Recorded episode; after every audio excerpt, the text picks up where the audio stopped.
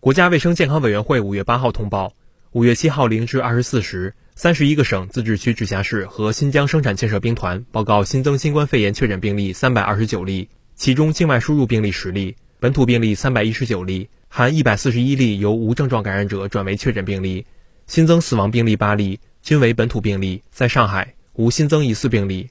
当日新增治愈出院病例一千一百一十五例，其中境外输入病例十三例，本土病例一千一百零二例。解除一切观察的密切接触者五万五千八百四十四人，重症病例较前一日减少五十四例，境外输入现有确诊病例一百六十例，无现有疑似病例，累计确诊病例一万八千二百七十二例，累计治愈出院病例一万八千一百一十二例，无死亡病例。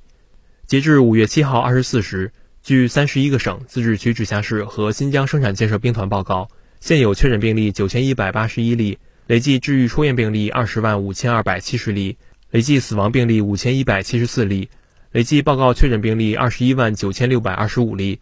无现有疑似病例，